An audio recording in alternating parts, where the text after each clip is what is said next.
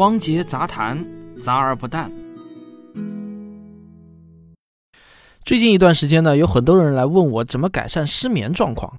不过因为我自己的睡眠质量啊还不错，所以呢，我之前很少关注这个问题。那最近呢，我也是简单在周围的人中问了一下，我发现啊，失眠还真是一个挺常见的现象，很多人都会觉得自己有失眠问题。于是呢，我就抽了点时间做了一些功课，今天就跟大家简单来说说这个问题。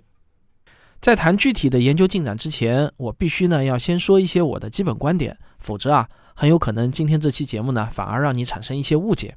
在我看来，营养和保健这个呢被我称之为泛医学领域，这个是属于科学研究中最难以获得准确结论的研究领域之一。当你听到某个专家或者某篇文章发表对这个领域的观点的时候啊，我建议你按照这样三类来对待他们。第一类呢叫别当真，凡是只有结论而没有信源的信息，例如你吃什么东西、做什么动作、干什么事情就可以怎样怎样样，还有呢就是你要忌讳这个忌讳那个啊，各种忌口。那只要是光有结论没有信源的，你都统统别当真就好。这个领域的信息呢有一个特别突出的特点，就是往往呢道理讲了很多，就是没有具体的实验数据。说实话呢，这个领域特别容易编出个道理来，不管是从中医的经典语录，还是从现代医学的术语库，还是给你打比方举例子，要编一些听上去振振有词的道理，那是一点都不难。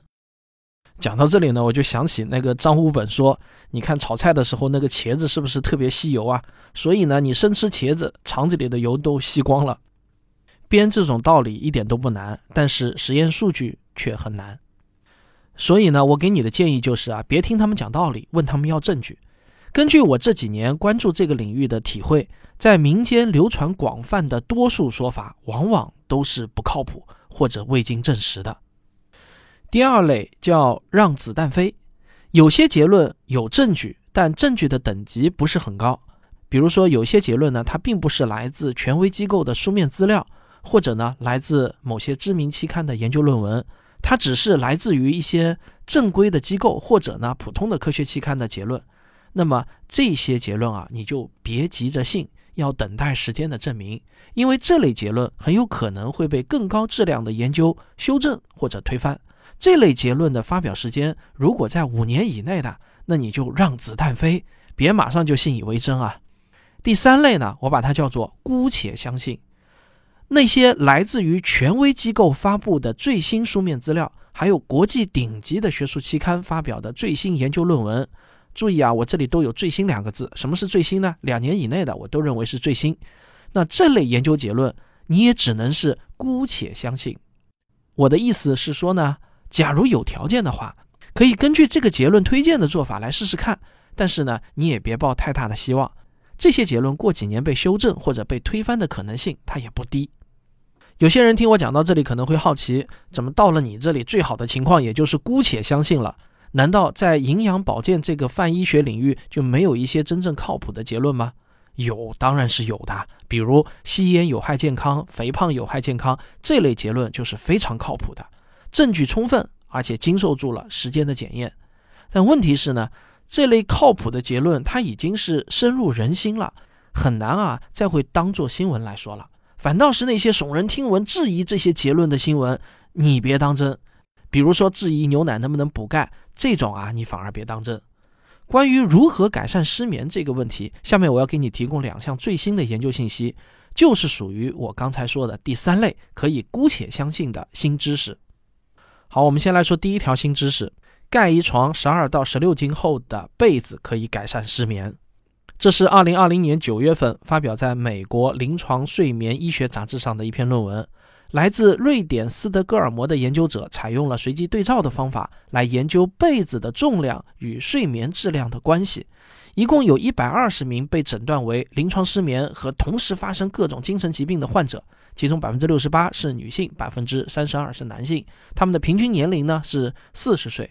这些志愿者啊就被随机的分成了两组，一组盖大约三斤重的被子，另一组呢盖十二斤或者十六斤重的被子。然后呢，研究者就通过各种仪器来检测受试者的睡眠质量，这些指标啊都是非常客观的。研究者最后得出的结论是啊，加厚的被子可以显著降低失眠的严重程度，还能改善各种精神疾病的白天症状。说实话，我家的居家生活用品啊，那都不是我买的，要么是我爱人，要么是我爸妈去买的。所以你要是问我家里的被子几斤重，我真的是没有概念。不过看完这篇论文之后呢，我在国内的购物网站上搜索了一下“冬被”这个关键词，我发现我国出售的冬被的重量呢，一般都是在六斤左右，到八斤呢，一般都会加上啊“双人加厚”这样的标签了。如果你被失眠问题困扰的话啊，这个方法我觉得不妨一试，姑且相信。不过呢，想要让被子超过十二斤，要么呢就是要盖两床被子，要么呢你就得自己想办法给被子增加重量，比如找一些重的但又不是很硬的东西压上去。但是如果盖着太热了，显然也会睡不着，对吧？所以呢，你还得设法降低你的室内温度啊。最近天气比较冷，可能还好办一点。总之呢。关键就是要让被子足够重，又要让被窝中的温度啊让你感到合适。这个呢就需要你自己因地制宜，想点办法来同时满足这两条了。说实话呢，这条新知在冬天还有点用啊，冬天天气冷的时候还好办，到了夏天我真的觉得就没有什么意义了。怎么才能让被子又厚又重，还盖着不热？这个可就是一个难题了。好，我们来讲第二条新知，就是播放大自然的声音可以助眠。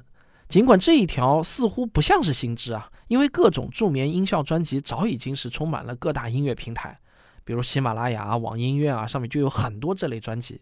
我自己呢还买过一个可以播放大自然音效的一个枕头，这个枕头里头有个小喇叭啊，可以播放音乐和音效，而且还可以接入手机。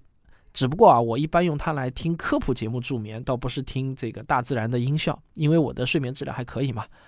但是在没有正式的科学研究之前啊，我们也只能把这种做法当做是一种未经证实的经验，不能太当真的。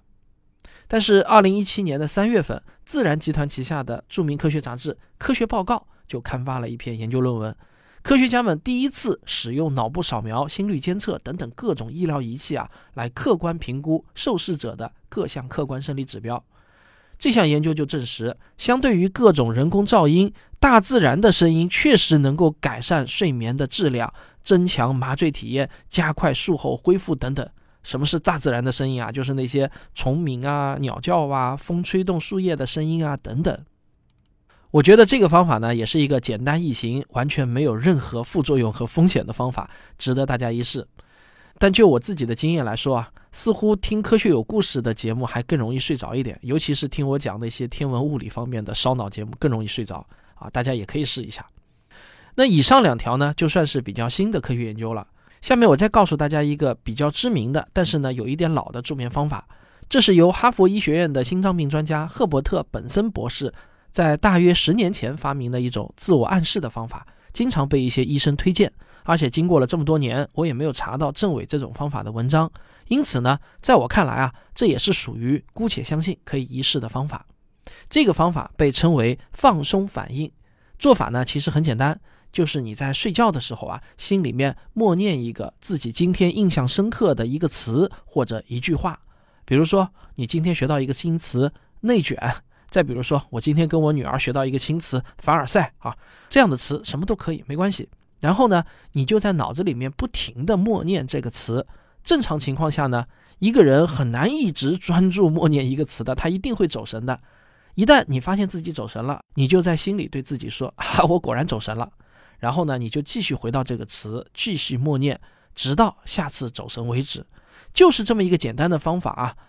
研究发现可以让你很快进入到一种放松的状态，而且这种放松的状态呢，是可以用各项生理指标来客观定量的，可不是一种心理作用啊。人一旦放松了，那就容易进入睡眠状态。这个方法呢，适用于那种白天很紧张的干了某项工作，然后大脑里呢一直在回放小电影的情况。好，讲完了这三个安全简单的改善失眠的方法，我再来回答几个我经常会被问到的问题。第一个问题是，睡前喝点酒到底管不管用？很多人觉得喝醉了就可以睡得很香，但也有些人跟我说啊，其实喝醉了第二天醒来一天都没有精神，更容易犯困。这种睡着似乎呢不是真的大脑在休息。为此呢，我读了一篇发表在美国国家酒精滥用和成瘾研究所官网上的论文，标题就是《睡眠嗜睡和饮酒》。这篇论文的结论是，对于健康人来说，急性高剂量酒精不仅不能改善睡眠，还会降低睡眠质量。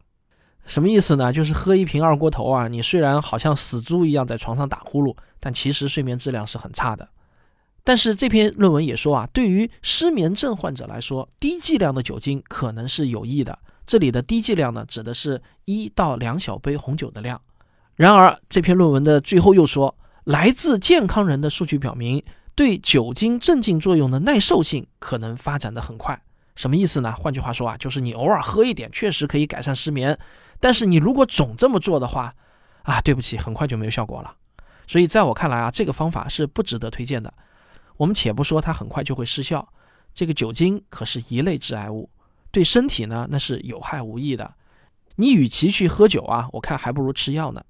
我们来看第二个问题，就是可不可以靠吃药来改善失眠？首先，我想跟你说，助眠类的药物也分成处方药和非处方药两类。我们自己能在药店里买到的药物，那一般都是非处方药。非处方药一般来说呢，又分成两类。第一类是褪黑素或者含有褪黑素的各类保健品。关于褪黑素是否能够治疗失眠，说实话呢，这方面的研究文章啊实在是太多了，结论呢也是各不相同，我也很难给出一个确定的答案。不过，如果按照我自己对信源等级的看法，《美国睡眠医学会临床实践指南》。这份文献呢，可能是我觉得最可靠的一份文献资料。那按照这份指南中的说法，目前依然缺乏褪黑素对失眠的相对有效性或者长期有效性的证据。所以呢，我的建议啊，也是姑且一试吧。第二类非处方药呢，是抗组胺类药物。这类药物的首要用途啊，是抗过敏反应的，就是像鼻炎啊、皮肤过敏啊这类。但是人们发现啊，这类药物呢也很容易让人犯困，所以呢它也会被用来作为助眠药物的主要成分。但这类药物的问题呢，也是偶尔用一用挺有效的，长期使用基本无效，因为人体很快就会适应这些药物，产生耐受性。所以呢吃的次数多了也就不再犯困了。所以我的建议呢是，你可以买一瓶放在床头，如果实在睡不着啊，偶尔吃一次可以，但是呢你不要总吃，总吃就没效了。好，除了非处方药呢，还有各种各样五花八门的处方药。但是我想请大家记住啊，所有的处方药都是需要遵医嘱的。那我呢不是专业的医生，我在处方药上再多讲就超出一个科普节目的范畴了。大家还是要去看医生，根据医生的建议来吃各类的处方药。那如果大家真想对安眠类的处方药有更多的了解，那我推荐阅读的文献资料呢，就是我刚才提到的《美国睡眠医学会临床实践指南》。网址呢，你可以点开本期文稿来看啊，你可以自己去下载来看一下，比较长英文的，你可以找一个 AI 翻译软件把它翻译一下来看啊，这样也就不会那么累了。OK，这就是本期节目。今天呢，我想送给大家的一句金句就是啊，别听他们讲道理，问他们要证据。希望这句话对你在二零二一年的这一年有所帮助。好嘞，咱们下期再见。